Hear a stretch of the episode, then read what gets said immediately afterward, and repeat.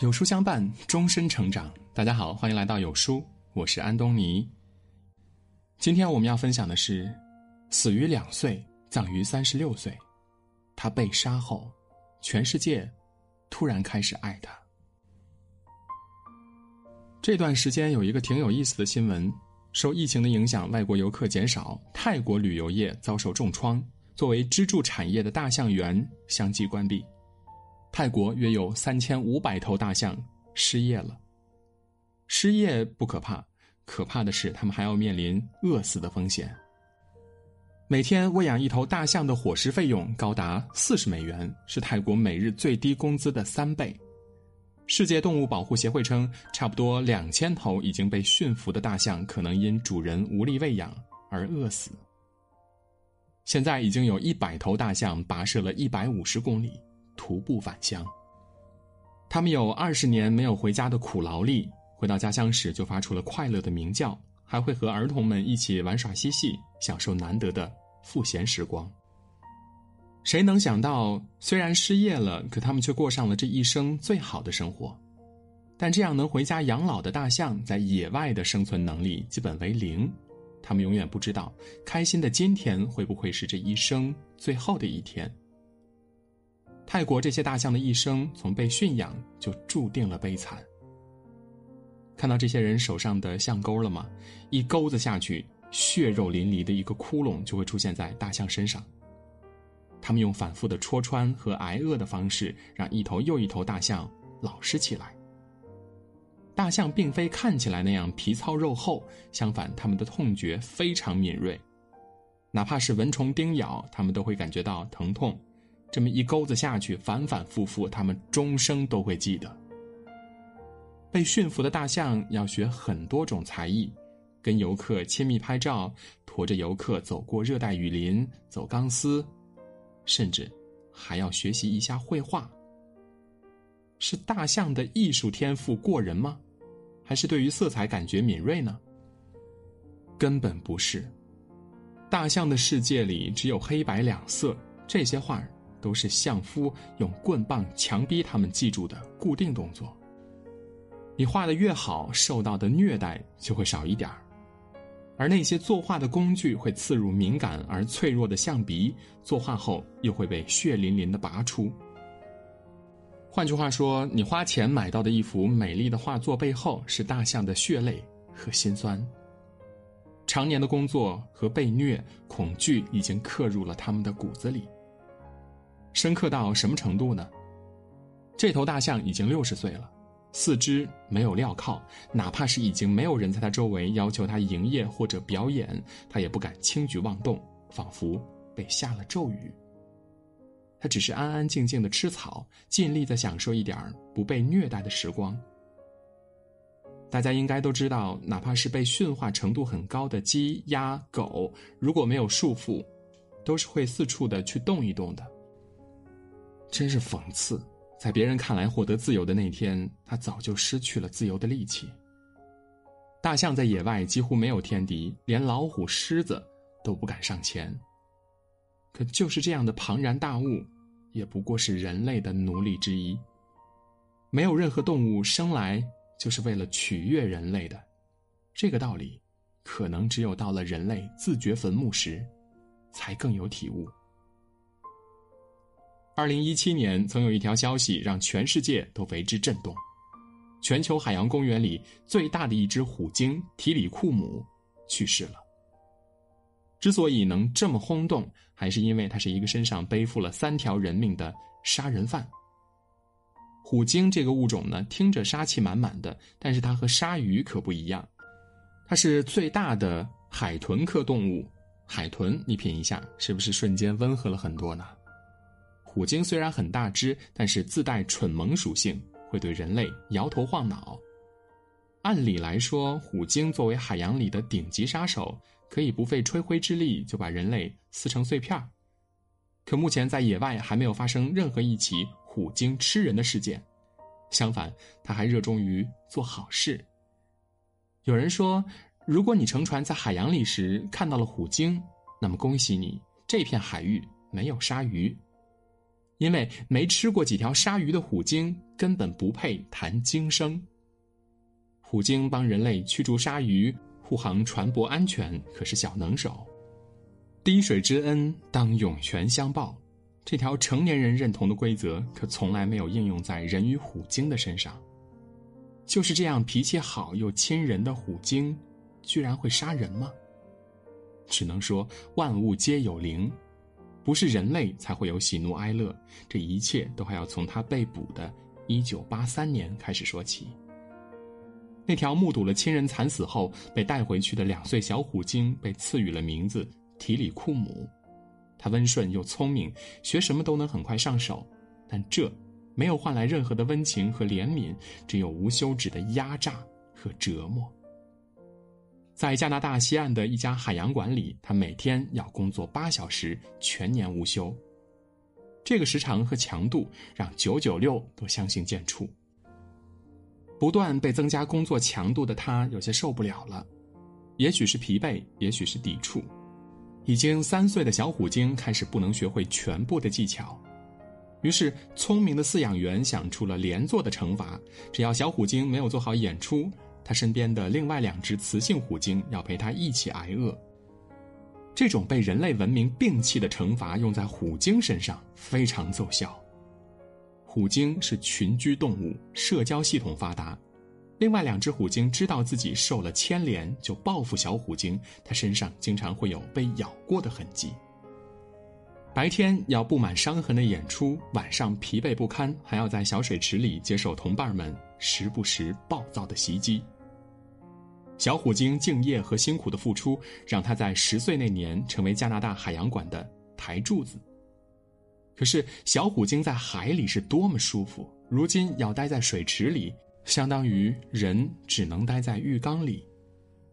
让你待在浴缸里，哪怕再鲜花美酒、烛光晚餐，一天你也受不了吧？可没有这些点缀之物，小虎鲸居然忍受了八年。他抑郁了。一点都不稀奇，甚至他只是抑郁了，多么可怜！日复一日的被奴役，小虎鲸的情绪爆发了，他咬死了第一个人，一个在训练时失手落入水池的兼职训练员，这也是全球第一起虎鲸杀人事件。有专家感到好奇，通过研究指出，小虎鲸可能饱受折磨，已经患上了严重的精神疾病。海洋馆丝毫不觉得跟自己的驯养有什么关系，反而隐瞒下来，只是不想耽误倒手买卖。换句话说，除了海洋馆的高层，没有人知道小虎鲸杀了人以及为什么要杀人。隐瞒的很顺利，小虎鲸被高价卖给了美国奥克兰多海洋世界，被赦免了死罪的小虎鲸又迫不得已开始了循规蹈矩的营业演出，因为是初来乍到。其他鲸鱼并不亲近它，它很孤独，所以它迫切的想要接近人。可惜没有人知道他的痛苦，自然也没有人体谅他的无助。作为一个精神病患者，他的动作并不那么理智。他向你游来的时候，根本无法预测下一个动作是与你亲近，还是咬住你的胳膊。一九九九年，二十七岁的流浪汉丹尼尔并没有如愿的等到迁徙之年。在某天清晨，他被人们发现漂浮在海洋世界虎鲸的游泳池里，准确的说是在小虎鲸的背上。这件事产生了不小的轰动，但人们的关注点不在虎鲸为什么杀人上，而是觉得这个人真倒霉。真是可笑，两条生命的代价依然没有给后来者敲响任何警钟。美国奥克兰多海洋世界的工作人员变得更加敲骨吸髓。压榨到小虎鲸的每一寸骨血。工作人员开始提取它的精子，不断繁殖小鲸鱼来扩充表演的队伍。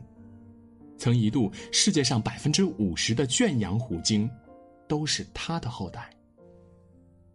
二零一零年，在日常表演时，就因为没有吃到奖励的鱼，也或许不是因为这个，没有人能猜到小虎鲸在想什么，也没有人在乎。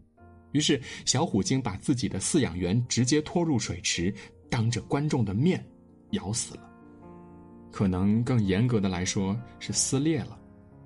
所有人都惊呆了，他们不敢相信眼前的一幕是一个活泼可爱的海洋生物做出来的，直到他们看见小虎鲸将那个女孩的头皮撕扯下来。这样鲜血的一幕之后，海洋世界依然舍不得让小虎鲸这个摇钱树偿命。可是为了惩罚小虎鲸，就给他安排了一个都没法翻身的地方——面壁。想着只要惩罚足够，他就会再次乖乖听话，为海洋馆继续不分黑夜白昼的赚钱、赚钱、赚钱。好在有的人已经开始不这么想了。专门以他为原型的纪录片出世了，直指是残酷的训练和肮脏的交易逼迫小虎鲸多次失控杀人。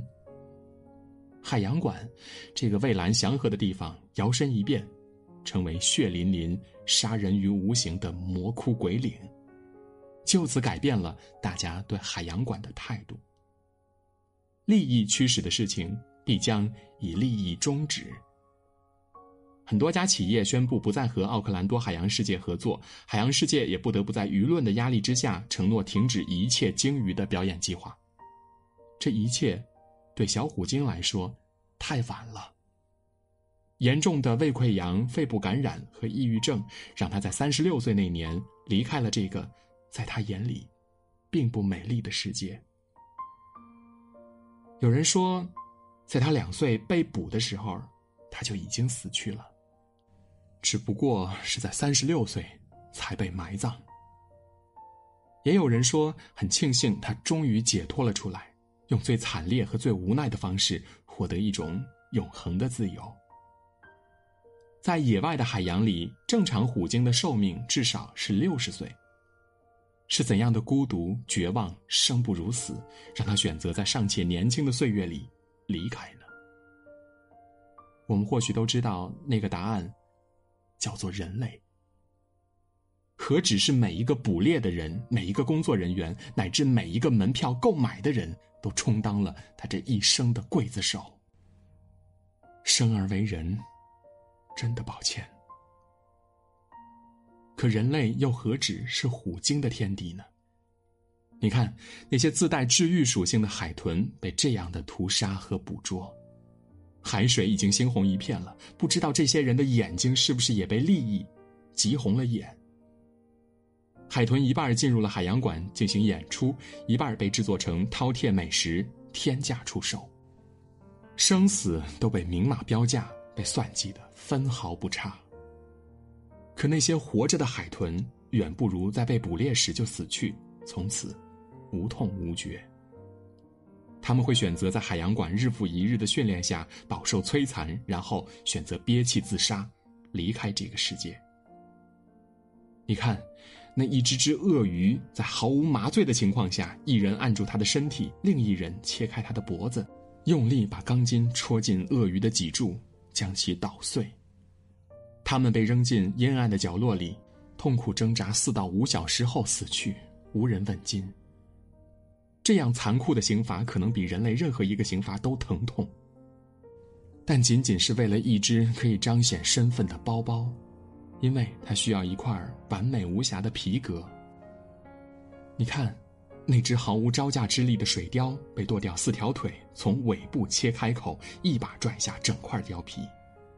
他做错什么了吗？